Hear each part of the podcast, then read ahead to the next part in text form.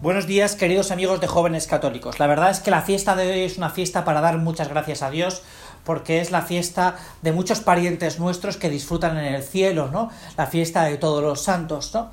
Y hay un pasaje que nos puede ayudar a comprender la grandeza de este. De, de, de cómo se puede llegar al cielo, del que también hablábamos el pasado viernes, ¿no? Es un pasaje que, date cuenta que está narrado por los tres evangelistas eh, sinópticos, por Mateo, por Marcos y Lucas, con lo cual les, les tuvo que producir una gran impresión a, a los apóstoles, ¿no? Eh, este pasaje, este encuentro, ¿no? Que le debió dejar huella a cada uno de ellos, ¿no? Porque si no, pues no se entiende que eh, aparezcan los tres evangelistas, ¿no? Es el encuentro de el joven rico con Jesús, que le hace la pregunta, ¿qué tengo que hacer para la vida eterna, ¿no? ¿Qué tengo que hacer para ir al cielo, ¿no? Mira, yo quería que nos detuviéramos un primero en, en, ¿por qué? Eh, que nos hiciéramos la pregunta de, porque es una pregunta que a mí siempre me ha producido curiosidad y que me gustaría, si me encuentro con él en el cielo, pues hacérsela a, al joven rico, ¿no? Eh, perdonar por haber sido un poco presentuoso de, de, de, de, querer decir que voy a ir al cielo, pero bueno, es el deseo de cada uno de nosotros, ¿no? Y es nuestra esperanza y por tanto el que no desea una cosa al final no la consigue, ¿no? Eh, ¿Por qué? ¿Por qué no seguiste a Jesús? ¿Por qué? Es una gran pregunta, ¿no? Porque es verdad que a 21 siglos vista enjuiciar una, una pues no sé, enjuiciar eh, al joven rico, pues no es fácil, ¿no? No es fácil, ¿no? Sobre todo juiciar sus intenciones, ¿no? Pero hay algunos datos que, que nos pueden ayudar a entender qué es lo que le pasa al joven rico. Hay algunos datos, ¿no? Que, que, aparecen en el Evangelio, ¿no?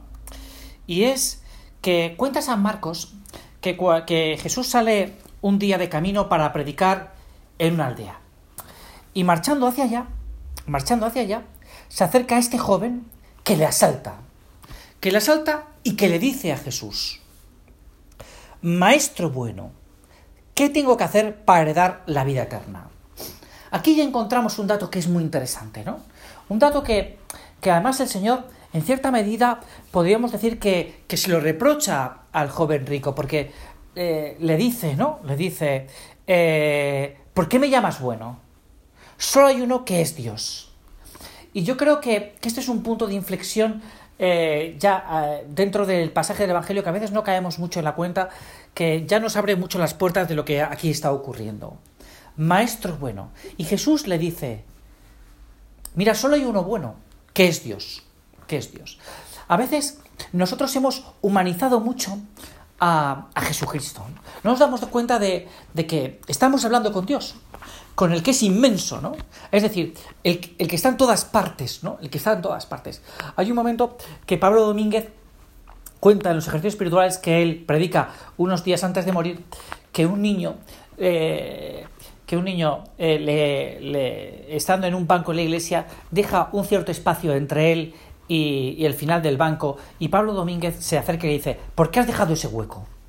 y le dice el niño a Pablo Domínguez ¿no? le dice este es el espacio de Dios este es el espacio de Dios puede que lo que le pasa al joven rico es esto que no se da cuenta que, que piensa que Jesús es un profeta más es un profeta más. Y es una cosa que nos puede ocurrir a nosotros, ¿no? Esto es lo que primero le vamos a pedir hoy en este rato de oración, este rato de meditación al Señor. Que nos demos cuenta que Jesús no es un simple profeta, sino que es Dios. Que porque se haya encarnado en el seno de María Virgen, porque haya vivido con nosotros, porque haya pisado nuestra tierra, porque haya comido y bebido de nuestros alimentos, porque haya necesitado dormir y porque nos haya querido con ese corazón de hombre, pero de Dios, no podemos humanizarlo tanto que lo dejemos hecho un hombre. Y esto a veces nos pasa mucho. Nos pasa a cada uno de nosotros. Este es el primer punto. Este es el primer. Y es lo que le recuerda a Jesús. Es lo que recuerda a Dios. Quien te está llamando, quien te está llamando a la vida eterna, no es un hombre, sino es Dios. Y esto va a ser un punto importante. Esto va a ser un punto decisivo. Sigamos. Sigamos porque nos, el diálogo nos va a dar otra pista.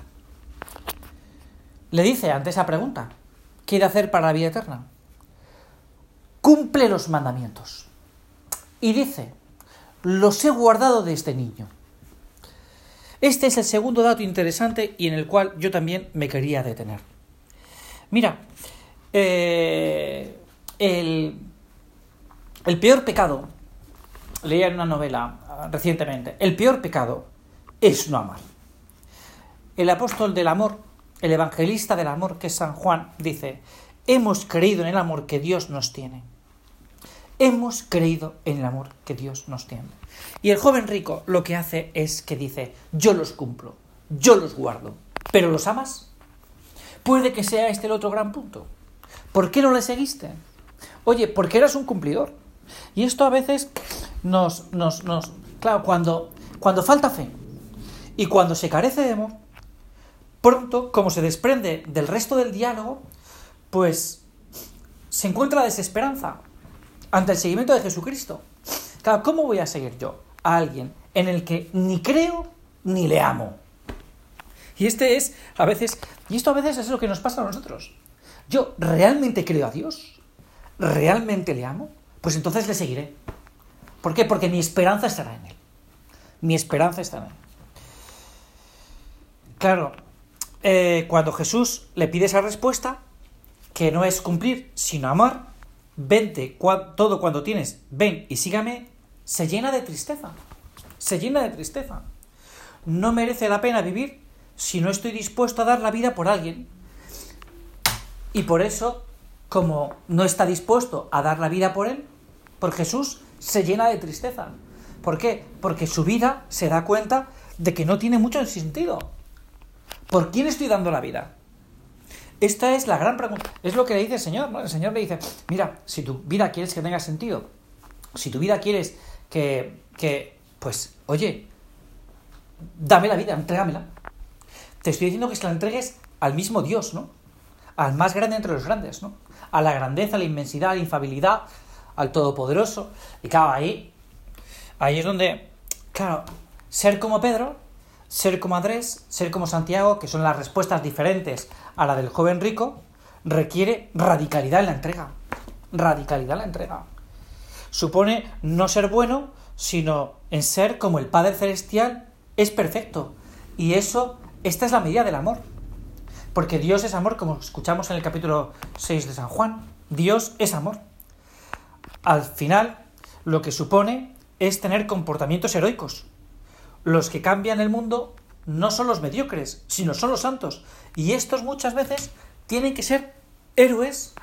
Y esto es a veces lo que se nos pide, lo que se nos pide a ti y a mí. Es verdad que se nos pide héroes en lo heroico, héroes, perdón, en lo ordinario, en lo cotidiano, en lo de cada día. En, por ejemplo, aguantar una humillación. A veces hay que ser heroico ahí y no saltar a la primera. Hay que ser heroico en decir toda la verdad. Como me decía recientemente alguien, me preguntaba, ¿no? Bueno, si yo no digo, si no digo la mentira, sino que me callo una verdad, parte de una verdad es mentir, por supuesto.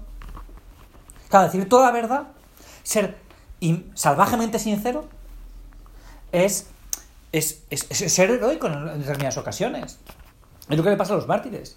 ¿Qué, ¿Qué, es lo que le pasa a los mártires? Pues que son heroicos, son sinceros. Dicen, yo soy cristiano. Y eso sabe lo que supone. No se callan.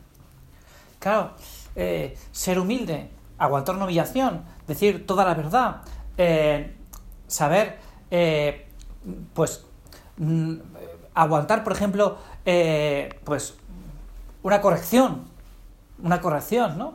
Con humildad, sin enfadarme, sin, sin pensar quién me lo ha dicho y cómo me lo ha dicho. Oye, hay comportamientos que son muy heroicos, muy heroicos en el día de hoy. Y a veces, pues es la, heroicidad de lo cotidiano, la heroicidad de la vida eterna, ¿no? Claro, el que cumple no está dispuesto a ser humillado. El que cumple no está dispuesto a ser totalmente sincero. ¿Por qué? Porque no lo ama. Porque no lo ama.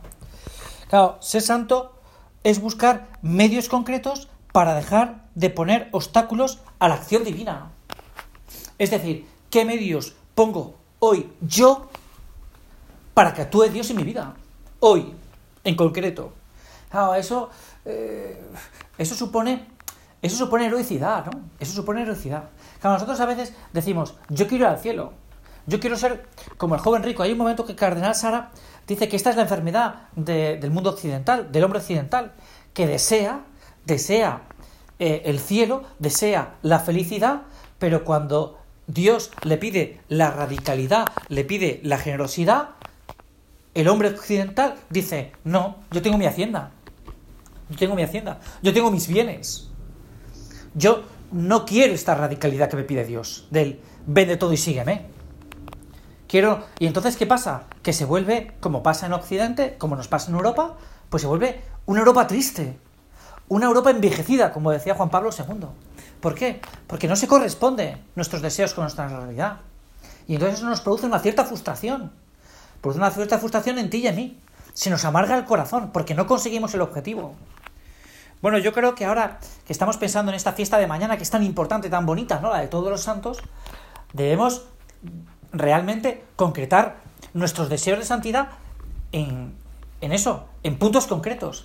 Y que luego sabemos que van a suponer una cierta radicalidad, una cierta, una cierta heroicidad. El ordinario, es verdad, pero heroicidad. No nos podemos olvidar de esto.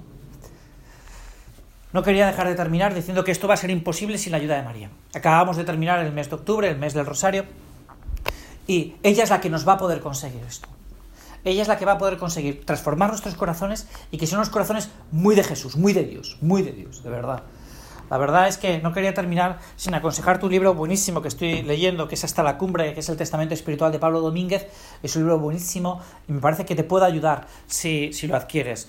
La verdad es que yo no tengo los derechos de autor de este libro y por tanto, pero me parece que hay que saber, y esto es un punto también importante, tenemos que leer, tenemos que leer. Fides es auditu. La fe viene por la escucha. Tenemos que leer. Tenemos que leer principalmente la palabra de Dios. Pero tenemos que leer. Tenemos que profundizar en ese conocimiento de Dios que es, que es nuestro Padre, que es nuestro Padre. Pues nada, muchísimas gracias. Tengo que terminar ya porque me he pasado 12 minutos y, me dicen que, que, no me alargue mucho, ¿no? Pero vamos a pedir que todos, todos, ¿no? Seamos un poquito más santos hoy para alcanzar la santidad mañana. Gracias y hasta el viernes que viene.